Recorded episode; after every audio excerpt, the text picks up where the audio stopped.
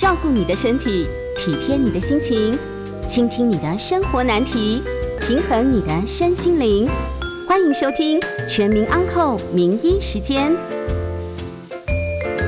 Hello，这里是九八新闻台，欢迎收听每周一到周五的晚上八点钟播出的《全民 Uncle》节目。我是台湾医院心脏血管外科袁明奇袁医师。那今天同节目呢同步在九八新闻台 YouTube 的频道同时直播。我们很希望说大家如果有任何，反正每次我来就是心血管上面的问题嘛哈，那就是到留言室留言，或是待会儿打电话进来哈。我们大概半点钟之后来接受 call in。call in 专线是零二八三六九三三九八。那今天我被交代的题目是二尖瓣脱垂需要怎么样治疗？但是呢，呃，那同同样的时间呢，今天是最近国内疫情非常凌乱的一段时间哈，呃，很多连我们医院里面都有几个同事被确诊了，那也在隔离当中，所以大家是人心惶惶，非常可怕的一个情形在在发生哈。但是我还是要强调大家一件事情，其实真的是不要恐慌，因为跟去年的同一个时期比起来，我们每一个人都已经打满了疫苗，不是一剂就是二剂就是三剂。在打满疫苗的情况下的话，那么有病毒入侵到你的身体的时候，其实是还 OK 的。你的身体只要能够认识这个新冠病毒是一个坏蛋，不是个好邻居。进来的时候，我要开始防护，去去跟他打架，去跟他作战。那么这时候，你的身体理论上就是可以被抗衡得了。那么理论上，就算你染疫了，你稍微一打架，你的免疫细胞一起来一作战之后，你可能会有点咳嗽、流鼻涕，一些上呼吸道的症状。但是多半来讲，从一月份到今天的统计起来看起来。大部分的人还是可以战胜这个病毒。那也就是说，我们常讲的，现在是一个换季的时期。那么我们在有花粉，有冬天，好，有冬天变成春天这个闷热的情形啊，所以本来就是一个上呼吸道疾病好发的时节。所以在这个时候，当然有个 Omicron 在作怪的时候，大家会觉得更是恐慌。但是比起以往 A 型流感、B 型流感、一般的流行性感冒、花粉季节所造成的呼吸道症状，目前统计起来，它造成的重伤害，那个任任何的东西是一个相对是 OK 的一件事情。所以大家需不需要说啊，好可怕，好吓死了，我我怎么了？其实真的不要，你反而是在这段时间里面，我一直鼓励大家能够就是有机会的时候多晒晒太阳，因为春天已经来了。非常的暖和，走出去做些社交，你越吓自己，你的免疫力是越弱，没有错。大家一直在问说，我是不是要再打第四剂？我是不是要再打什么东西？我今天早上在接受电台访问的时候，还是告大告诉大家一件非常特别的一件事情，就是说，打疫苗不是等于就不得病了，打疫苗只是希望能够激发出你身体上的抗体。我们先打一个假的类病毒的 mRNA 型的疫苗到身体上去的时候，希望你身体说：“哎呦，糟糕，敌人又来了，我要开始防防范。”那在防范的过程中，如果这时候不幸 Omicron 真的进到你身体来的时候，哇，我有好多人可以跟他打仗，打打打打打。但是你的身体上这个这个防卫的机制到底好不好？不知道。坦白讲。打了仗，我才知道好不好？你看这个乌克兰跟这个这个苏联在在在打仗，对不对？本来俄罗斯是认为说我几天一个礼拜两个礼拜就把你攻下来了，就没想到一打起来之后，哇，好久还攻不下来，那就代表它防卫机制非常的好，它有很多的备战的能量。所以你的身体有没有这个备战的能量，这才是真正关键。所以我们打一次疫苗、两次疫苗、三次疫苗进去身体以后，只是希望说能够激发出你的抗体。在有必要的时候，第一，我认识他是坏蛋；第二，他再入侵的时候，我要跟他打仗。打仗的时候，我们希望你能够战胜。所以我今天非常同情我的几个同事们哈，现在很不幸的，一被一被筛检到被中奖了，那被被隔离在在居家隔离中。那么现在因为乱成一团，乱成一团的时候，他们在居家隔离的过程中，怎么样去送餐，怎么样去防范，怎么样去什么什么东西？以前市政府还有足够的人力可以来照顾这样的这样的病人，但现在因为量实在太大了，大家只能互互相的互助，所以被锁在一个小房间里面，那么自己等待等待熬圆，你就想多可怜。那么医护人员更是很辛苦，因为呢，现在每天要拿个东西搓鼻子才能上工，否则的话，你要进开刀房要做什么东西的话，他还不准你进去。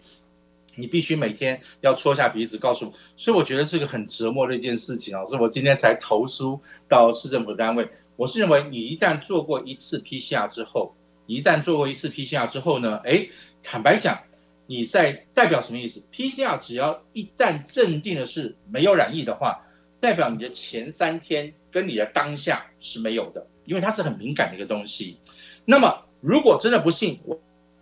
我在做完筛检之后的当下。或者是我马上出去的时候，哇，我一下染疫了。那这时候，那么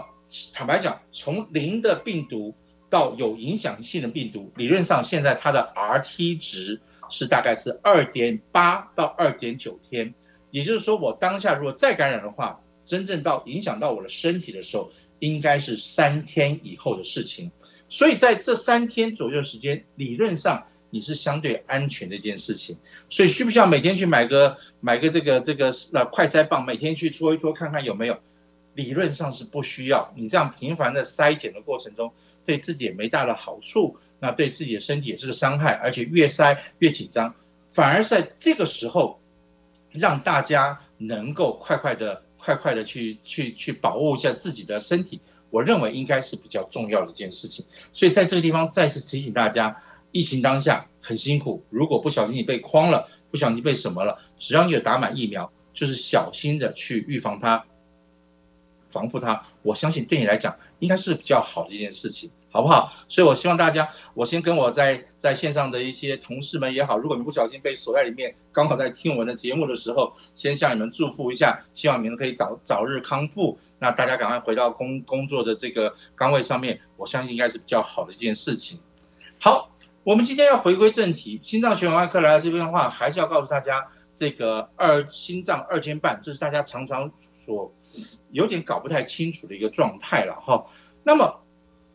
心脏是一个非常小的一个东西，我如果在大家在看 YouTube 的话，可以看到，它大概就是我拳头大小，拳头在中间偏左的地方，啊，偏左的地方是一个小小的一个小腔室，所以心脏是很小的东西。在心脏里面，但是它有四个非常重要的构造，一个叫做三尖瓣，一个叫做二尖瓣，一个叫做主动脉瓣，一个叫肺动脉瓣。我跟大家解释一下子，我们心脏在运作的过程中，嘣嘣嘣嘣嘣嘣的跳的过程中，你头上的血、脚上的血先回来，集中到什么地方？集中到心脏的右心房。右心房之后呢？在下一次跳动的过程中，嘣嘣嘣嘣的过程中，你这时候呢，右心房跟右心室中间有个门，我们称它为三尖瓣，因为它就是三个三个瓣膜，所以我们叫做三尖瓣。那这时候三尖瓣就会打开，血就会从右心房跳到右心室里面去。跳到右心室之后呢，它在等下一次的嘣嘣嘣嘣的时候，这个右心室的血就轰动一下子，经过哪里？经过肺动脉瓣。那么就会冲到哪里去？冲到肺部里面去做气体的交换。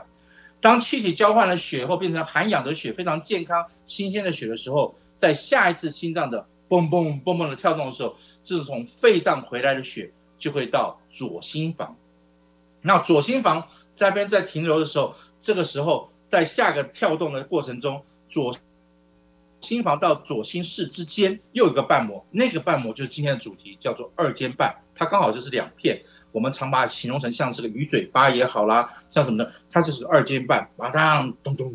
咚咚打开关起来。那这时候它就随着心跳就把右心房的血打到右心室去。那右心室的时候，它又在那边蓄势待发，在下次心脏跳动的过程中，右心室的血就轰冲出去，冲过什么门呢？就冲过主动脉瓣膜。主动脉瓣膜，那主动脉瓣膜瓣膜就是说这个这个含氧的血。要从主动脉瓣膜冲出去，冲到全身去，OK。所以大家就来仔细想喽。右边的心脏的血，右心房到右心室，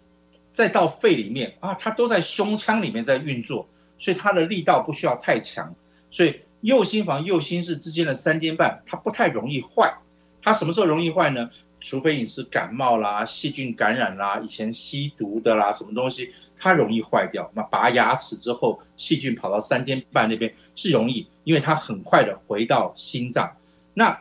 又三尖瓣如果出问题，再出问题的时候是哪里呢？多半是造成肺栓塞，也就是说肺部就会浸润，肺部会塞住，因为它的下一站是到肺部去。那因为它的流动很慢，所以也不太不太容易出事情。所以真正容易出事情的，反而是肺部的血回到左心房，左心房的血要经过二尖瓣到左心室，那这个地方，因为它要调节，它要调节蓄势待发，让它变成强而有力。因为你想想看，这个血从这么小个拳头大小的心脏，它要瞬间的打到全身去，要打到头部，要打到你的双手，要打到你的身体，要打到你的脚。同个时间，它要把血能够吸回来，所以这个动作是非常强而有力的。所以二尖瓣承受的压力很大。紧接着，左心室的血要打出心脏的时候，通过了那个主动脉瓣，也是压力非常大的一个地方，而且是最大的地方，因为嘣打出去要到全身去，那是非常可怕的一个压力在那个地方。所以这两个在压力下冲冲击下。常常就会出现所谓的退化性的一些病变，退化性的病变，也就是说，当年纪大的时候，这些这些瓣膜就会有一些衰退，就会有一些状况。那二尖瓣里头最大的特色是什么东西呢？跟大家解释一下子。你看啊，二尖瓣我常讲比喻的，它就好像我们的雨伞的雨伞架子，雨伞架子把它撑开来，雨伞就打开来，那么关掉的时候，哦，就关起来。撑开来，关起来，撑开来，关起来，所以它有控制这个瓣膜的一些一些小小的肌肉，也有瓣，也有控制这个瓣膜的这个支架，所以这个瓣膜就可以像很自然的打开、关起来、打开、关起来。所以只要中间有一个小小的瓣膜，如果产生了一个病变，或者甚至一个雨伞架子哈断掉的时候，哇，这个瓣膜那个雨伞就打不开了。打不开的时候，它就会产生一个漏洞，就是会凹陷下去。你就想想看，你那个雨伞，那雨伞架子如果突然间坏掉的时候，它是不是就没有办法撑开来？没有办法撑开来的时候，你是不是就这就会那个那个就会有漏风的情形？没有错。当这雨伞架子一旦断掉的时候，它产生个漏风的现象的时候，那这时候你在听诊器或是任何人靠近你身体去听的时候，你就会听到咻咻咻的一个声音。那这个声音的话，就会导致你你心脏就等于说本来应该是单行道的，左心房到左心室，左心室到全身，但是因为门关不紧，所以它反而在左心房左心室之间打转，血就没有办法向前走，而且后面还造成塞车的现象，所以肺部的血回不来，身体上需要的血出不去，就会造成二尖瓣，不管是在啊闭锁不全的时候，或者是它严重的所谓的脱垂的时候。导致这个瓣膜没有办法很好的功能的状态下的时候，它就会造成这样子的病变。那这样子病变的话，身体就会觉得非常的不舒适。不舒适的时候，就会产生一些症状出来。那这也是下一阶段，我们告诉大家症状。但是在分别这个症状之前，我们在二尖瓣不管是脱垂也好，或者是闭锁不全的时候，我们都会分等级。那等级的话，我们分为四个等级。第一个等级叫做。呃，些许的二尖瓣闭锁不全，第二个叫做轻度的闭锁不全，第三个我们叫做中度，第四个叫重度。这四个要分得很清楚，为什么呢？因为轻度跟些许，就是第一跟第二级的时候，它只是一个生理性，就好像你看我嘴唇稍微憨厚了一点点，我牙齿有点小牙缝，其实那没有关系的。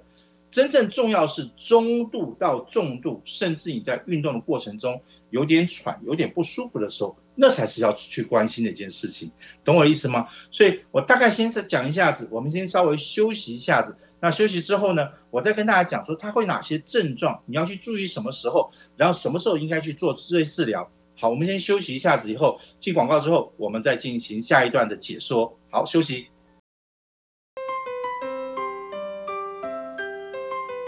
欢欢迎回到九八新闻台全民安扣节目，我是台医院心脏血管外科袁明奇袁医师，谢谢大家。刚刚在广告的过程中，有很多人慰问我们辛苦的同仁哈，大家不管是被戳鼻子啊、被隔离啊等等等，反正这个疫情就是非常的让人沮丧了，因为。感觉上我们打了一剂、二剂、三剂，应该是非常勇猛才对。但是好像最近大家不管在什么情境下都被吓得要死。我还有一个还不错的朋友哈，还因此就再也不敢出来跟我们吃饭、喝喝喝那个喝点哇，喝点酒什么东西。那我就觉得稍微有点嗯防卫过当。其实要相信自己的身体，自己的身体应该是很棒的一件事情啊。那但是沮丧之余，天天被戳之心情不好之余，坦白讲。呃，任何不好的地方还是有好的地方。你看看，我因为这次疫情，已经好几次在家里头主持这个节目了。本来是家里头就对着 对着电脑讲讲话，对着手机讲讲话，现在被越来越多的考验，要看 YouTube，要调音光，还要准备一个小小的麦克风，让大家可以更清楚知道我在干什么哈。那我还得把家里头稍微布置一下子，所以很多很多的啊新鲜的经验。那我觉得这都是在一个很特别的里面哈，来逆境之下还是可以找到一些很多很多欢乐的事情，所以我觉得大家反正遇到事情就是欢乐的来面对，那我想应该就是很棒的一件事情。OK，我们再回到二尖瓣，二尖瓣我刚刚讲它像个鱼嘴巴，像个雨伞，你继续想它像个雨伞，它它有个支架在那边，打开关起来，打开关起来。OK，好，这时候呢要了解一件事情哦。这个雨伞老板，好，雨伞老板有些时候把那个伞面呢稍微做长了一点点啊，明明伞架子是这个样子，但稍微做了长了一点点，那我们就称它为二尖瓣脱垂。二尖瓣脱垂，如果你觉得这个比喻太难老懂的话，你就看一下你的嘴唇，你记不记得李登辉总统他稍不是憨厚吗？就是他下巴稍微向前凸出来一点点，哎，那个叫做二尖瓣脱垂，懂我意思吗？哈，就是你哪一片稍微多一点点。以前为什么大家很难听到二尖瓣脱垂这个字啊？很简单一个道理，因为以前的超音波很烂。以前我们在在我在年轻，大概民国七十九年毕业左右的时候，那个医院的超音波是物理探花，你把探头放到身上去，怎么弄，它就是雾雾闪闪，雾雾闪闪，你好不容易才可以看到那个二尖瓣，所以它在跳动的过程中根本是看的不是很清楚。但是呢，现在科技的进步，超音波越来越明显了，所以超音波往身上那边一一探的时候，哦，好清楚，那个瓣瓣膜、那个伞架子、那个那个支撑伞架子那个肌肉怎么样开、怎么样关，非常非常清楚。那么现在的超音波里面，除了从胸骨前面探进去的超音波之外，另外还有一个超音波是食道超音波，就像吞胃镜一样。因为大家认为说，OK，我从前面过来的时候，可能会被胸骨、肋骨还有胸前的一些肌肉挡住，可能看不清楚。所以那怎么怎么办呢？我用食道超音波从后面心脏的后面来看这个心脏，那又可以看到这个心脏的构造，它的收缩的情形是什么样的情形，我们就可以很清楚知道它的结构。所以我们才刚刚归类说，它如果是些许的二尖瓣脱垂，或是轻度的二尖瓣脱垂。我们叫它生理性的脱垂，生理性的脱垂就是说啊，好了好了，你的这个二尖瓣长得稍微稍微憨厚了一点点，稍微不漂亮一点点，但是基本上它只要功能在，我们就觉得不重要哈。那什么叫做功能不在？也就是说，当你的这个二尖瓣脱垂的太厉害、太厉害的时候，或是其中一个伞架子，不管是什么情况下断掉了，其实伞架子会断掉的是几个机制，好，第一个是。真的是感冒的时候，细菌性感染的时候，把这个伞架子给吃坏了，这是一个最常见的东西。在以前，在我年轻一点当医师刚出来的时候，就是我民国五十年、四十年代、五十年代的时候，有个叫做风湿性心脏病，那他专门就才吃心脏的瓣膜。现在的心肌炎有时候也要小心哦，因为心肌炎有时候也会来攻击这个瓣膜。但是以前的话是这个叫做。风湿性心脏病的时候，专门来吃这个瓣膜，它就会把这个瓣膜给吃坏掉，这样子哈。那另外常见的情形是什么？两个朋友打架，小朋友喜欢打来打去，刚好在瓣膜在开与关开与关的时候，一个同学咚一拳打到你胸口的时候，一下子把那伞架子这一下子拉掉。车祸的时候有时候也会造成这个情形哈。所以很多都是什么因素把这个瓣膜给弄坏掉了？那最后才叫做退化性的瓣膜病变，也就是说，譬如说你心肌梗塞啦，譬如说你年纪真的很大之后，这个瓣膜真的就是拉不动了，那拉不动的时候，它就会把这个门关不紧，那这叫做心脏退化性的疾病，所以它有创伤性造成的、细菌性造成的、老化造成的，或者是本身这个瓣膜就长得不好看所造成的情形，所以你是什么样的情形？坦白讲，也就是要看心脏超音波，让我们从这里面来看，到底是雨伞架子断掉了，还是雨伞面坏掉了，还是什么样的情形，我们再来决定说怎么样去治疗这样的一个疾病。好，那么二尖瓣一旦关不紧的时候，我刚刚讲了，心脏所有运作应该都是单行道的向前走，右心房到右心室，右心室到肺里面去做气体交换，肺里面做完了之后，回到左心房。然后再到左心室，再打到打出心脏，经过主动脉瓣膜打出心脏，所以这每个步骤都是要一步一步，只能单行道向前。一旦二尖瓣坏掉的时候，它就在原地踏步，原地转，原地转的时候，后面的也回不来，前面的也出不去，身体就会怎么样？就会累，就会喘。所以病人的症状是什么样子呢？他只要一走动、一活动，他就会喘。如果你听我们的节目的话，我们以前讲。心肌缺氧的时候，心脏冠状动脉狭窄的时候，它是什么时候？它是一运动，血供应不上去，他会觉得心绞痛，好像有个石头压在那个边情形的时候，那叫心绞痛。尤其在发脾气的时候，尤其在跑步、在运动、在激怒的情况下时候，哦，心绞痛，哦，那叫心绞痛，那是心脏血管出问题。但心脏瓣膜出问题的时候，多半都是你在运动的时候，譬如说你本来可以爬楼梯，你本来可以走路。但是你现在稍微一走一走以后，你就会觉得会喘的情形下的话，那就代表什么东西？那这时候又一听上心脏，哎呦，心脏有杂音，也就是说那个门本来应该是砰砰砰砰关得很紧，突然间它关不紧的时候，产生一个漏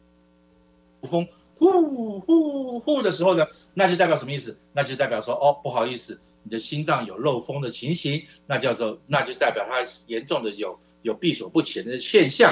那这时候因为血没有办法送出到全身，血又没有办法很好的回来，所以这时候你会发现什么事情呢？在瓣膜闭锁不全或瓣膜严重造成伤害的时候，病人都是一运动就会喘，然后呢体重会莫名其妙的肿胀，然后呢因为塞车，所以下肢会有点水肿，所以大家注意了，如果你是怀疑瓣膜有问题的时候，什么时候是需要治疗的这个瓣膜？就是当你现在有出现喘，当你出现脚有水肿，当你出现稍微一弄就会觉得好，这个时候就是有问题。那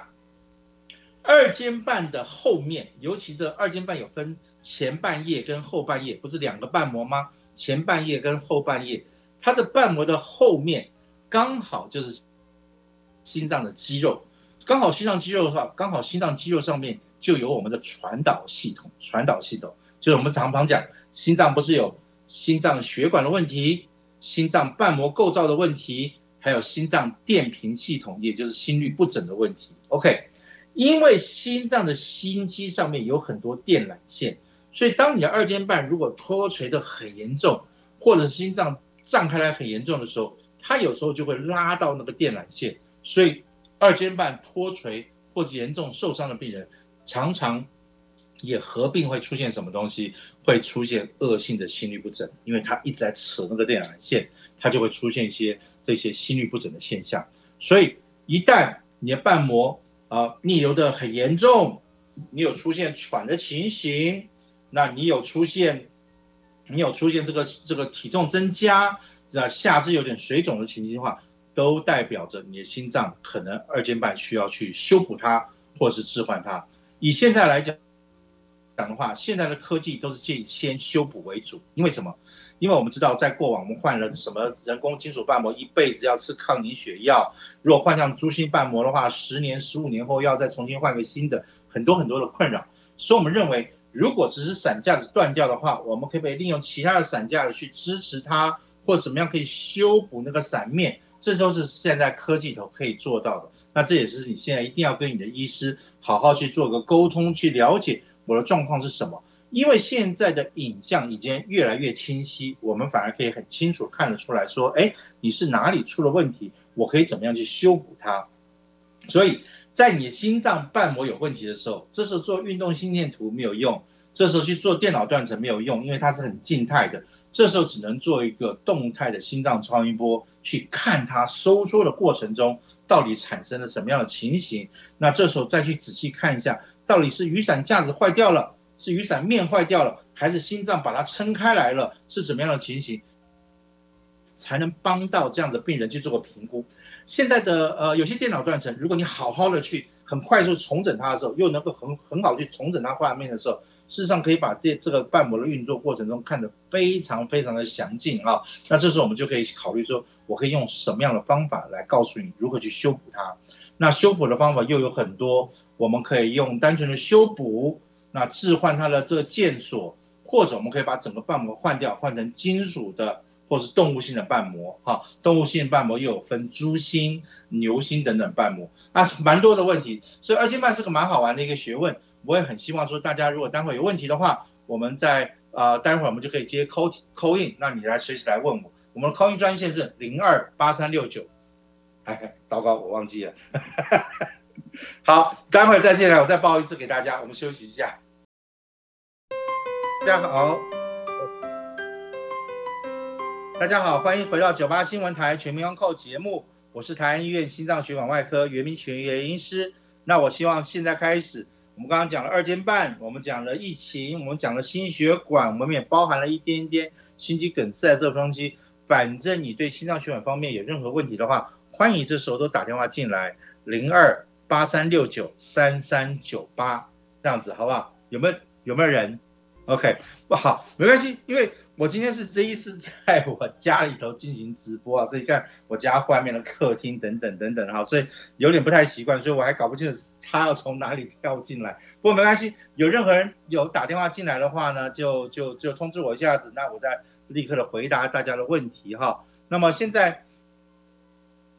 还是一样。二尖瓣在在选择治疗的过程中，我还是鼓励大家现在以修补为主要。所以，当你的家人你都不小心需要去进行二尖瓣重建修补的时候，你不要先恐惧。但是它只是不好修补，因为你想想看，那颗心脏好小好小，它就在中间偏左的地方，它就算大的话也是个大拳头那个样子。所以你心脏已经够小了，那它的瓣膜更小。这时候我把你的胸骨锯开，心脏停下来。你想想看，我这么大的一个手要进去修个小瓣膜哈，坦白讲是非常辛苦一条路哈。但所幸呢，现在很多的呃很多的利器可以帮助我们。什么利器呢？就是我们的像内视镜。那这时候我就好像拿两支圆珠笔啊，就可以进去心脏里面，然后我可以透过技术就可以去做这个瓣膜的修补。所以这个技术反而可以突破了。那现在这几年来讲的话，台湾更引进所谓的达文西，也就是说。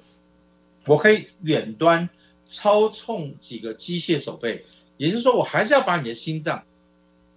停下来。心脏二尖瓣手术的时候是最痛苦的一件事情哦，因为什么呢？我一定要先把你躺平，然后我要把你胸骨锯开，我身体上要装上很多的这些体外循环的系统，然后我要给你打抗凝血剂，然后让你全身打上心脏麻痹剂，那整个人停下来之后。心脏整个停下来，而且你的身体的温度要从三十六摄氏度要被我降温到大概三十度或者是二十八度左右的情况下，我把你的心脏停下来。那这时候我脑海里头就要记得，我只有大概不到一个小时左右的时间，我要把我所有想做的事情要把它做好，所以是压力很大的东西。心脏这么小，压力这么大，所以这时候。我们在手术前的评估很重要，所以你如果是要进行心脏瓣膜手术的话，你一定要跟你的医师好好去沟通，你打算怎么做，你打算要做什么东西。所以以前我们在执行心脏外科手术的时候，我们是最喜欢做换瓣膜，因为很简单嘛，咔嚓咔咔咔剪下来，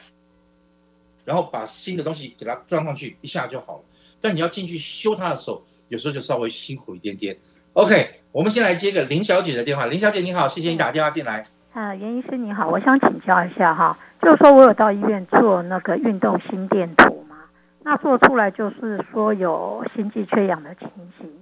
那医生是建议是说是要考虑那个电脑断层啊，还是就是说那个心肌灌注扫描？以您的那个建议是做哪一个好那两个它有什么差异性？，OK。谢谢。第一件事情，心脏运动心电图就是我们在利用走路，我们利用快走、慢跑，然后爬坡等个几个阶段来逼你的心脏，看会不会出现缺氧的现象。所以这时候，如果你在看待个运动心电图的时候，第一件事情先要问自己，先要扪心自问，或者你医师会有告诉你，你的中奖几率大概是多少？你本身有没有超过六十岁？你本身有没有三高？你家族里面有没有心脏、心脏血管疾病的病史？这些东西，如果你的危险因素越高的话，你心肌梗塞的明显的机会越大的话，这时候你胸口又闷，你又跑运动心电图的过程中有几个阶段是出现缺氧的情形的话，那就不要犹豫了，你很可能就是心肌梗塞，不，心肌缺氧。这时候下一阶段也不用再去做什么扫描什么东西了，其实就可以直接去做心导管检查，那去看一下这个情形，懂我意思吗？哈。但是如果说，哎，袁医师我就没有这么多症状啊，我就没有什么特别的东西，那只是跑的过程中我从来不跑步，像比喻来我自己个人，我很少跑步，你突然间叫我在运动心电图上跑跑跑跑跑爬坡爬坡，每个人都会出现缺氧的现象。那甚至有很多人在做运动心电图的时候，那天早上又空腹，又没吃东西，又没喝水，在在一个没有吃饱喝足水的时候去做运动的时候，就会容易受伤。那这时候心脏也会出现缺氧。所以你心脏到底表现出什么样的情形？那这个是很重要。那我们常常在看运动心电图的时候，看几件事情。第一个，在哪个阶段出现缺氧？然后第二个，我们看到缺氧的时间大概有多少的时间？然后第三个，我们看到说，在平静下来，就是说，你一旦缺氧很严重，你甚至你说我不舒服的时候，我一停下来的时候，你花了多少时间让它平复下来？如果超过两分钟还没有办法平复下来的话，我们也认为是有问题的。那最怕就是在这模棱两可的时候，又好像是又好像不是的时候，那这时候直接做心导管稍微激进了一点点，所以我们会害怕说啊，那你在这个时候另外一个选择就是做心脏冠状动脉摄影，就是电脑断层，六十四切啦，两百多切啦，因为心脏一直在跳动，所以六十四切是刚刚好，好像就是你今天要跳六十四次一样。那这样的话，我可以快速的去弄弄弄，我就可以抓到你心脏的心脏的情形，来帮到你的忙，懂我意思吗？哈，所以还是跟你的医师好好去讨论一下子，什么情况下，然后这个数据到底在讲什么故事？从运动心电图里面来讲你心脏的故事，那是最好的一件事情。那真的有需要就来我们台湾医院，我们来帮你做一些解释跟剖析，好不好？这是这样的话，但是要把那个资料带来，我们才能分析。OK，我们再来接罗小姐的电话。罗小姐你好。你好，我的心电图现出是皮波不明显，是怎么回事？谢谢。OK，运动心电图还是一样，心电图是个蛮好玩的一件事情呢、我们家住在信义区这边，我常把心电图比喻成台北信义区哈，就是哎世贸大楼是一个 P 波，然后一零一啊是个 QRS 波，然后呢在旁边有个南山人寿又是这个 T 波哈，刚好是三栋大楼哈，如果是刚刚好。那心脏在跳动的过程中，你就想一件事情了哈，它是心房跳一次，就是那个 P 波再跳一次啊，就是就是这个这个我们讲的啊，这个这个呃世贸大楼跳一次，然后呢这个 QRS 波就是一零一大楼跳一次啊，然后大家休息一次，就是南山人寿休息一次。OK，当你心脏在缺氧的过程中，一旦缺氧的时候，当你在在 QRS 正在跳的过程中，它突然间卡在那边了，因为血过不去啊，它就卡在那边了。所以一零一大楼那边的那个那个图形就下不来啊。这时候我们就说，哦，这个地方堵住了，有点变化。所以当你在心脏只要血路不通的时候，心脏的这个波形就会变来变去，会变来变去。那再严重一点的时候，因为它心脏已经没有力气了嘛，所以那个波形会突然间坍塌下去，就是你刚刚讲的 T 波，好像有点倒打过来下的一样，因为它突然间没有办法很好的休息下去哈。所以当它出现这个情形的时候，我们就会怀疑这个心脏出现了心肌梗塞或心脏缺氧的情形。那么多严重？那么多久的时间有这样的现象？而且在哪个阶段出现这个问题，这是都是心运动心电图会告诉你一些问题，那你医师就要从这里头去判断说，诶，你的刚才讲的你的风险有多高，有没有可能就是心脏缺氧？如果是再搭配你的临床症状，不时的会有点胸闷啦，不时的在运动的时候有点会好像有个石头压在那边的感觉的话，那你就是有问题，那你就建议直接去做心导管了，这样子哈。那当然中间你如果真的还是模棱两可的时候，才去考虑做电脑断层或者说核子医学。但是我还是提醒大家一件事情，这些东西都不要密集的在做，因为做一次电脑断层很多辐射剂量。做一次核子医学的扫描，很多核子剂量，再做一次心导管，又是放射线剂量的话，这几个密集在做一起的话，你没有生病，反而引出很多的病在身上，所以也是要提醒大家，跟你的医师好好沟通，到底怎么样可以帮到自己。我们再来接陆先生的电话，陆先生你好，袁医师好，我请教三个问题。第一个呢，您刚刚讲过的生物瓣膜牛心、猪心哦，它呃好坏差异。自付如果说自付额呢，要补多少差价？第二个问题，内视镜经肋骨达文西经肋骨的这个手术，和现在最先进的有心导管，直接进去换瓣膜，一百二十万哦。那跟传统的开刀，那我们怎么这样子取决拿捏呢？因为您也在刘真呃发生事情的时候，您曾经有提过说，最传统的手术其实是最安全。啊，当然那个这里面有包括心导管一百二十万的这个手术了啊。第三个，您呃问题呢，就请教您刚刚所讲这个这个三 D 电脑断层扫描啊，六十四切、五百一十二切，到底是不是切数越高越精准？那我们应该怎么样取决呢？这三个问题请教，谢谢。OK，好。这三个问题都是非常精准的一些问题哈，但是我们先稍微休息一下，因为这问题很多，要花点时间来好好的解释一下子，所以大家稍安勿躁，那 么收息一下，喝一口水，然后呢，我们休息一下后，我再回答这三个问题。好，我们先进一下广告。啊，欢迎回到九八新闻台全民安扣节目，我是台医院心脏血管外科袁明奇袁医师，那我们再继续接听 call in。那 call in 电话是零二八三六九三三九八。我们上在广告之前，我们那个陆先生问了蛮多精密的一些问题啊，那可能会把我考倒，不过应该还好了。我是这身经百战，是这样子哈。我先跟大家解释一下，大家想想看，瓣膜金属瓣膜理论上它是蛮好的一个东西，咔咔咔咔。那通常来讲，因为它是靠血流去推开那个门，血流去关起来那个门，所以坦白讲。装上去后，它不容易坏，所以金属瓣膜是真的不错的。但是金属瓣膜身体是不喜欢它的，尤其心脏。他说：“哇，这开玩笑，你是个外来物，躲在我家，我很讨厌你。”所以呢，你金属瓣膜放进去的时候，血液经一经过那个瓣膜的叶片的时候，它就容易产生血栓，所以它会很讨厌这个东西。所以你必须要长期吃抗凝血药，它才不会产生血栓，才不会产生血栓。那不产生血栓的话，哎，那这个血液就会走得很好哈。但它有几个大问题，大家都想说没关系嘛，那我每天是按时吃药，这血栓就不会产生了。但是大家知道，像我最近也是一样，嗯，老人这个有点智智智商的退化，有时候早上吃了药，到底有没有吃不知道哦。所以很多老人家到了七八十岁的时候，有时候你叫他吃药，他忘记吃；有时候他一天吃两份，有时候一天吃三份。那抗凝血药一吃多了，他就会有流血的危险；抗凝血药不吃的时候，它就会产生血栓的危机，所以非常非常的为难。而且是抗凝血药里头最大的一个痛苦处是什么东西呢？里头有只要是维他命 K 的东西，它就会把它，就是把它那个效能就减低下来。因为也就是说，维他命 K 是抗凝血药的解药，所以你如果吃了很多绿色青菜，或你吃很多综合维他命的时候，那抗凝血药的效果就会大幅下降。所以大家觉得很为难，老人家照顾起来也很痛苦，所以这时候就要想说，好，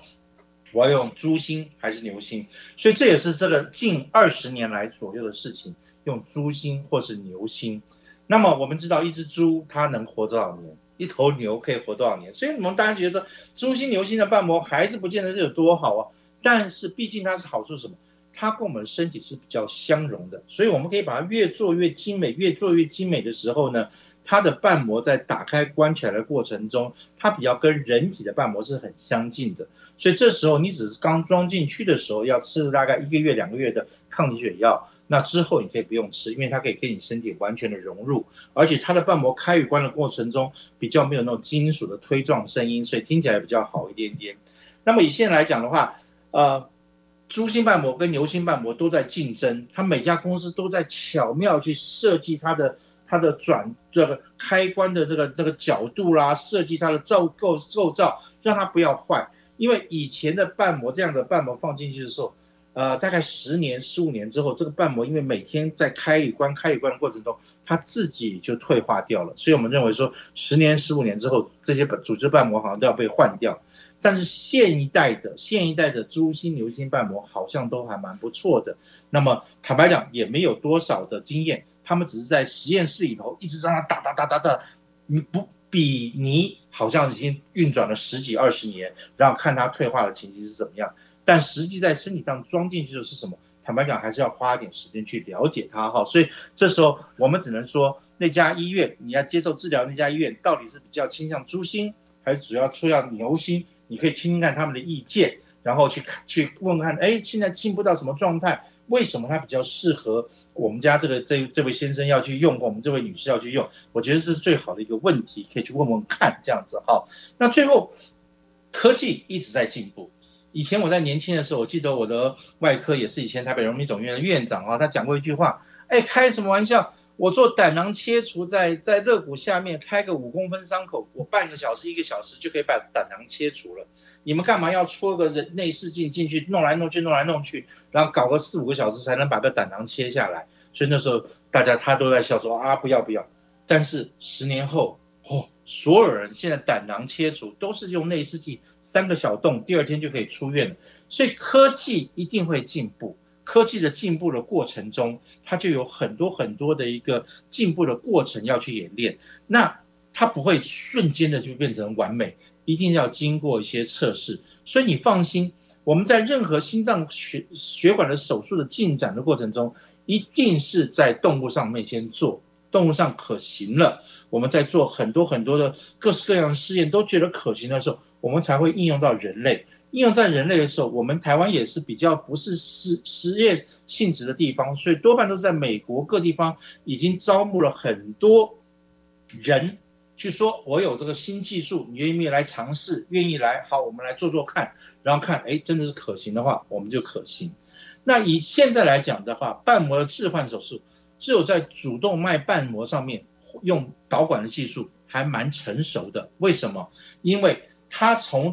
属膝部的动脉逆流向上，很容易到心脏的门口那边去去做些处理，还蛮好弄到的。所以如果现在是打个洞，然后从心室下面再钻个洞，把它戳进去，再再去做二尖瓣的一些任何的治疗，目前来讲技术是稍微有点挑战。那么因为他要把那个那个那个内视镜戳进去里面，然后去看准地方去做修补等等的时候。那确实是有点小小的小辛苦啊，不是不是那么容易去去触及到这件事情，但是指日可待，而且技术跟纯熟度，只要大家越来越越给机会的话，那越来越好啊，确实是可以做到的这件事情哈。那最后我刚刚讲了，心脏在跳，你电脑断层要切，它不好切，所以这时候怎么办呢？我们只好是说。我电脑断层追上心跳的速度，那这时候我就可以把它弄照得很清楚。那追上去之后，你这时候就要有一个很好的放射科医师去重组它，因为照只是照相，紧接着是这个医师要能够去重新把这些照片重组起来，从各个角度切进去，所以这又是变成一个非常特别的一个事情哈。所以啊。科技在进步，我相信你们给我们机会，我们一定会向前走。所以这也是我现在在执行心脏外科研究发展协会，就是在培植这样的好的优秀的人员进入到心脏外科，大家继续向前走，希望给大家的身体的健康。我今天很高兴，呃，好难得在家里头的客厅来帮大大家进行直播的节目哈，很紧张，因为看电视。看录音来看效果好不好？刚才被主持那个的制作说，哎，退后点，退后点，进前面一点。希望大家今天没有造造成这个设设备上的困扰，仍然仍然有得到很多很多的讯息。很高兴有大家机会。疫情当下，小心一点，保持健康、愉快的心情。我觉得这才是战胜病魔最主要的原因。OK，拜拜，下次见。